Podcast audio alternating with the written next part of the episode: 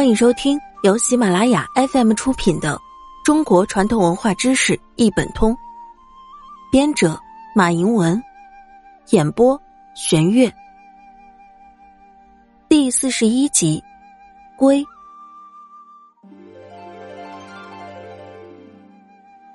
龟是四灵中唯一存在的动物，也是所有动物中寿命最长的寿星。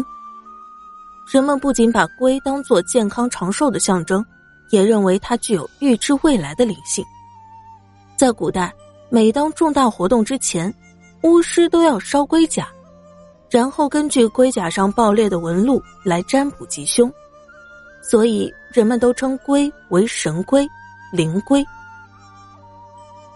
神龟在中国曾受到过极大的尊敬，在古代帝王的皇宫、宅院和陵墓里。都有石雕或铜铸的神龟，用来象征国运的久远。龟在古代也叫猿，黄帝族就是以龟为图腾的氏族。相传黄帝族发祥于中原的天元山，黄帝族的领袖黄帝即轩辕，就是天元，天元就是大龟。